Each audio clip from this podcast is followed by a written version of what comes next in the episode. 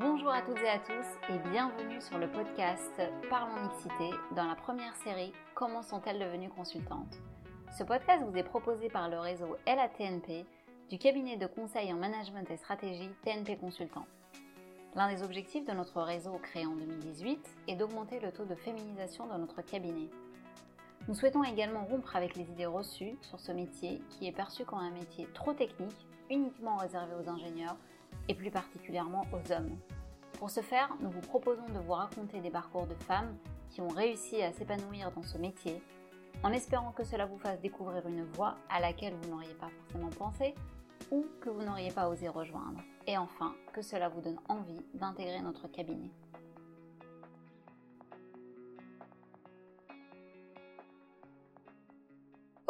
Je reçois Gwenaëlle Ishida. Gwenaëlle est manager à TNP Consultant depuis 2015.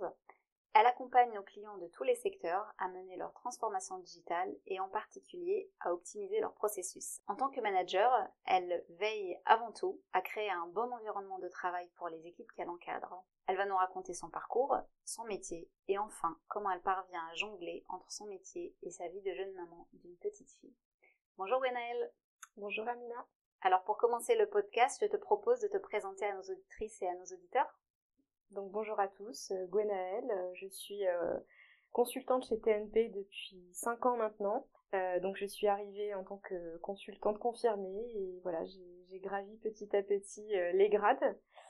Donc je travaille sur des problématiques de transformation digitale ou numérique, particulièrement sur l'apport de nouvelles solutions pour pouvoir outiller, optimiser les, les, processus. Voilà, dans différents secteurs, ce soit la banque, c'est vrai que j'ai une grande expérience dans la banque, mais aussi sur d'autres secteurs comme en ce moment, par exemple, à la poste. Et, est-ce que tu, es d'accord aussi pour nous parler un petit peu de ton parcours académique? Oui, tout à fait. Donc, je viens d'un parcours ingénieur de l'EPITA, qui est une école réputée pour être très technique. Pendant de longues années, on travaille sur l'apprentissage de la programmation notamment, mais pas que. on apprend aussi des métiers comme le conseil, l'architecture, voilà, donc toujours autour d'un cadre très technique. du coup, suite à, cette formation, j'ai tout de suite embrayé sur un stage dans le conseil, dans un cabinet concurrent, et j'ai tout de suite su en fait que je n'allais pas rester dans ce cadre très technique et de vouloir plus apporter un cadre méthodologique, une orientation méthodologique à ma carrière. D'accord, très bien. Donc finalement, le conseil, ça s'est fait un peu naturellement tout de suite après tes études.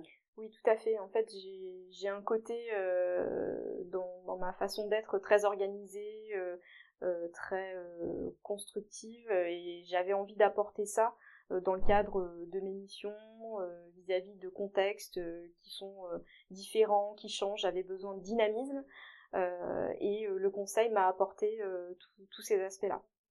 D'accord, justement, parlons-en du conseil. Est-ce que tu peux nous, euh, nous, raconter, en fait, nous expliquer en quoi consiste ton métier, ou en tout cas toi, comment tu l'exerces?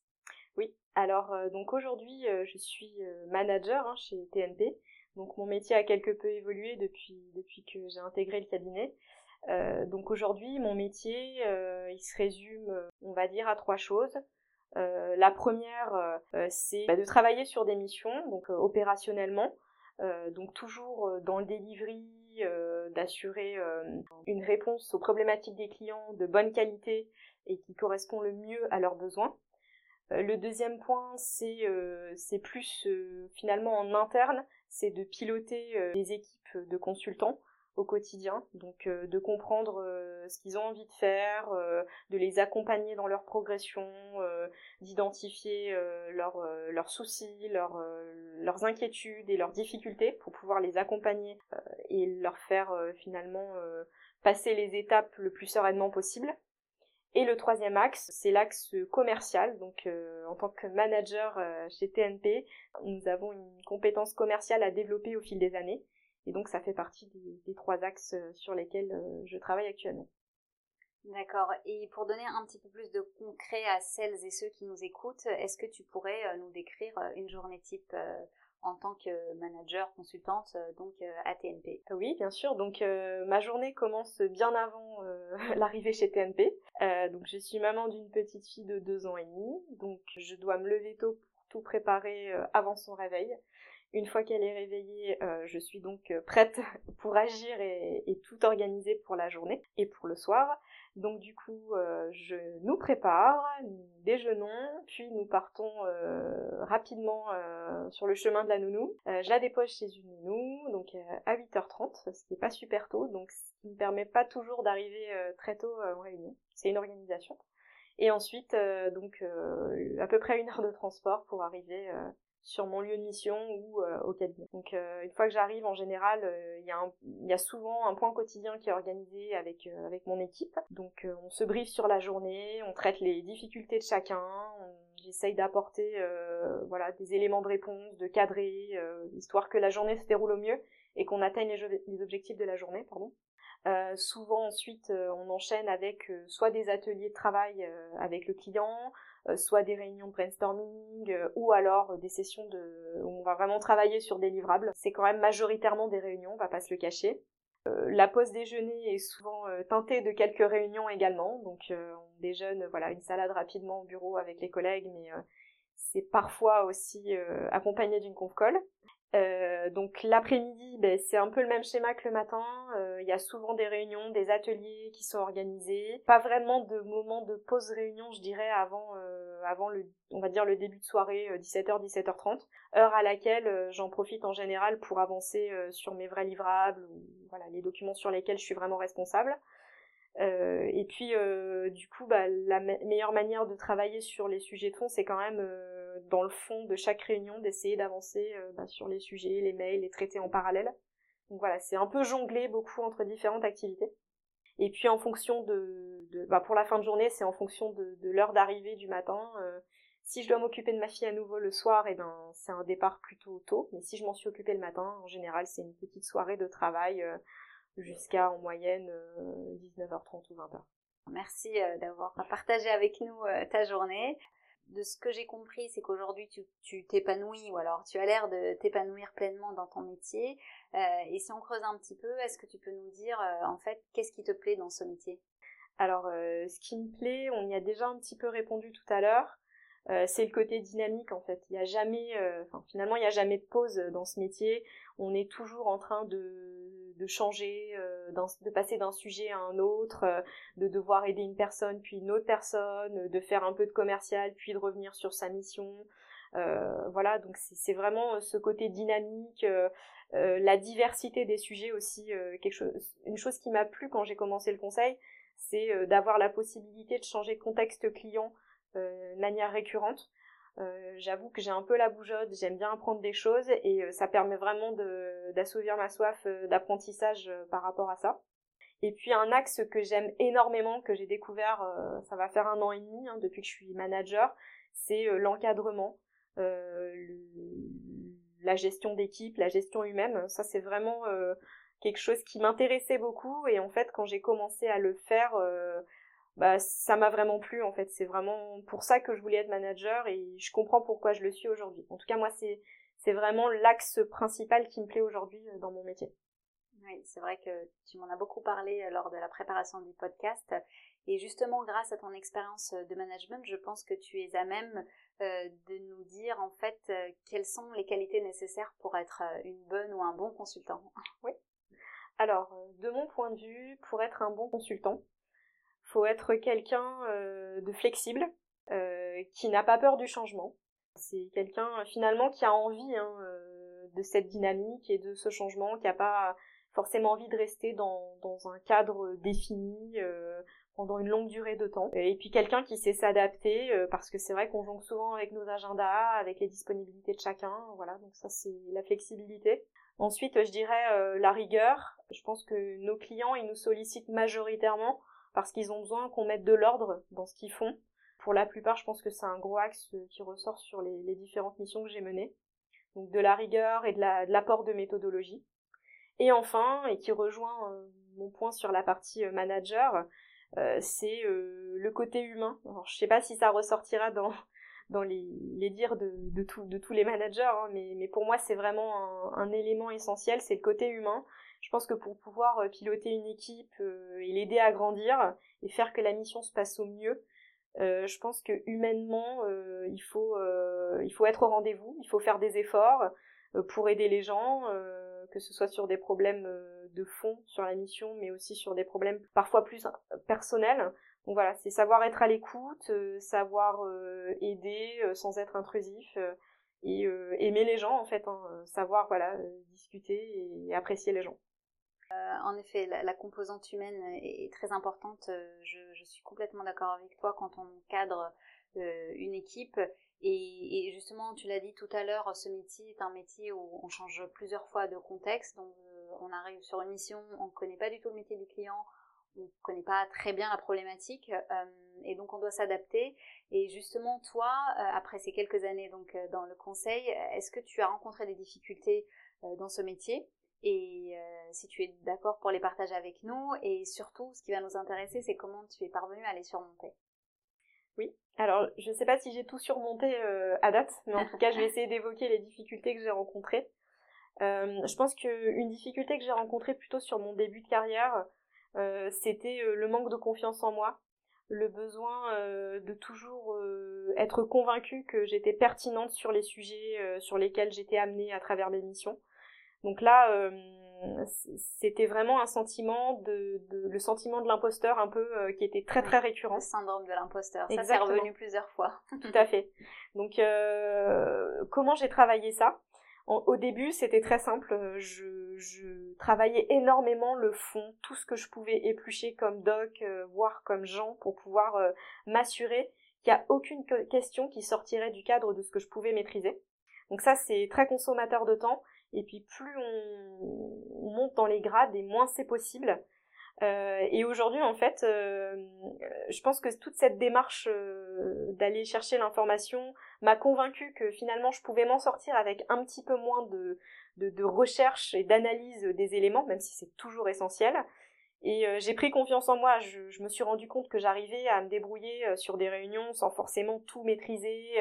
que oui, j'étais pertinente, que ça fait quand même maintenant enfin ça fait huit ans que je fais du conseil et donc euh, j'ai envie de dire que la, confiance en moi-même euh, c'est faite d'elle-même mais aussi parce que euh, bah, la succession de missions et de personnes qui m'ont convaincu que j'étais pertinente m'ont aidé aussi à y croire.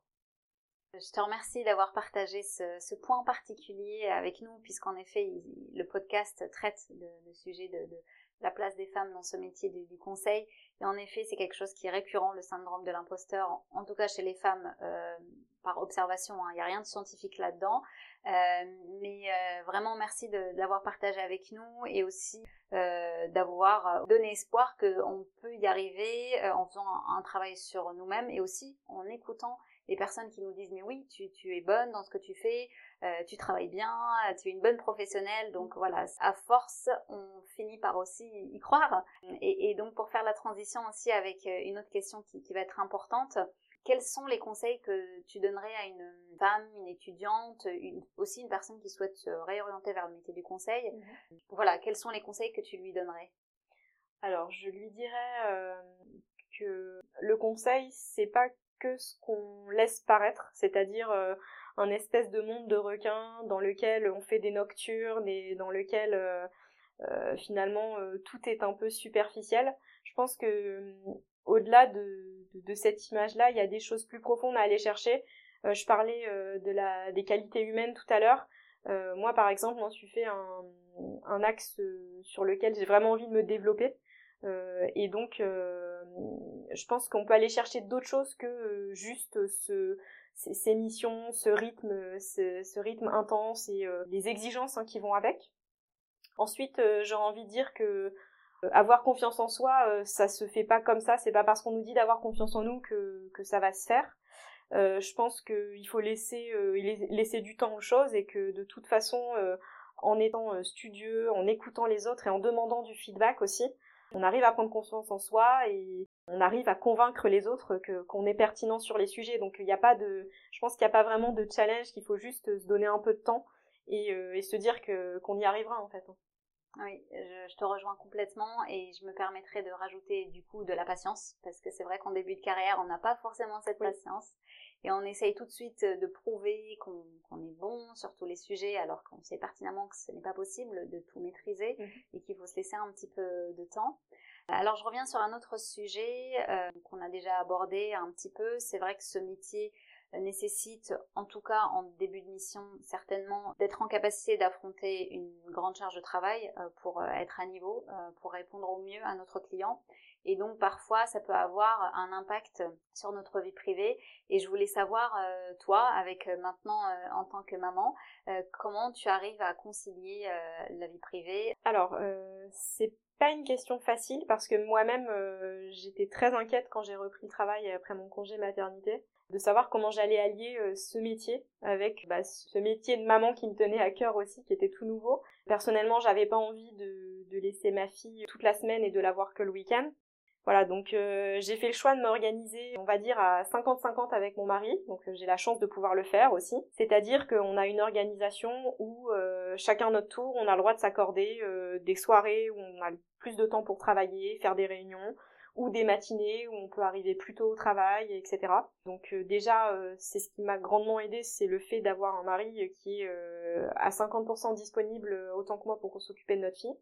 Ensuite, euh, j'ai eu aussi euh, un encadrement qui était très à l'écoute euh, par rapport à cette nouvelle position de jeune maman et de nouvelle manager parce que ça arrivait à peu près en même temps.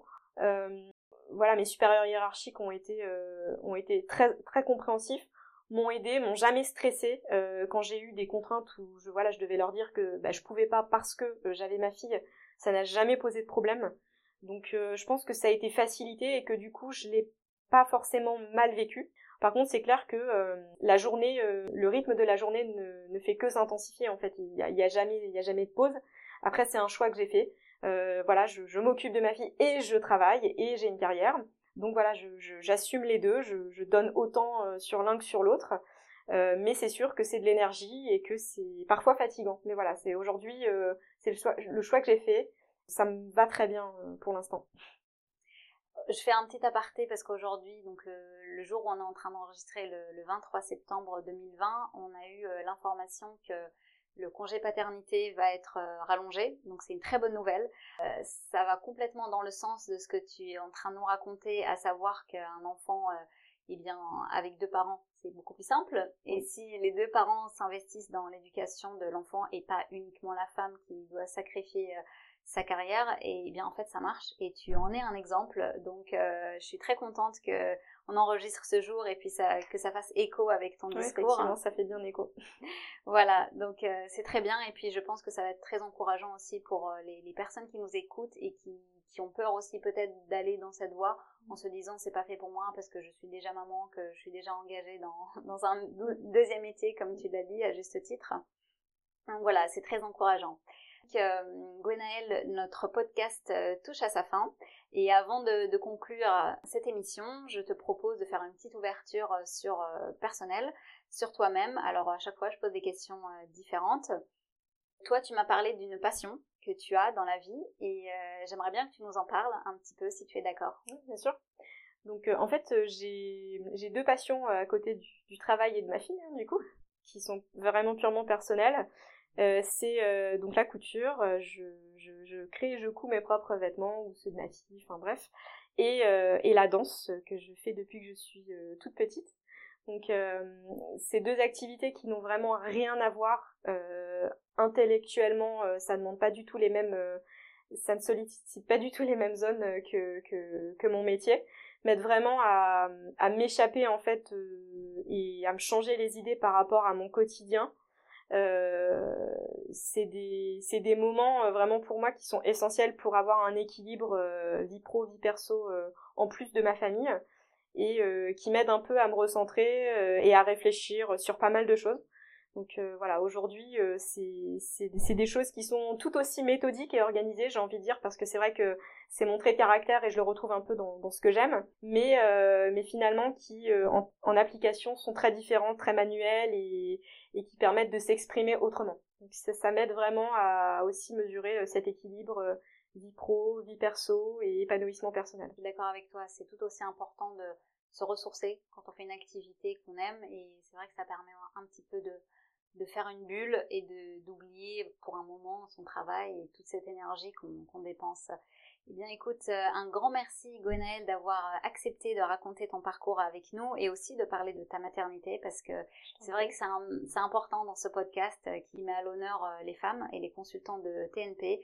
TNP est très engagé sur ce sujet. On met en place plusieurs actions de sensibilisation, de communication et on est soutenu au plus haut niveau de l'entreprise et c'est vrai que ton témoignage le prouve. Donc merci encore. Euh, si vous souhaitez euh, poser des questions ou entrer en contact avec Gwenaël, vous pouvez le faire euh, sur sa page LinkedIn, si tu es d'accord, bien, sûr. quant à nous, nous nous retrouvons au prochain épisode avec une nouvelle invitée. N'hésitez pas à nous laisser des commentaires pour nous donner votre avis sur le podcast. Pour celles qui souhaitent nous rejoindre, rendez-vous sur le site tnpconsultant.com, rubrique carrière. À bientôt!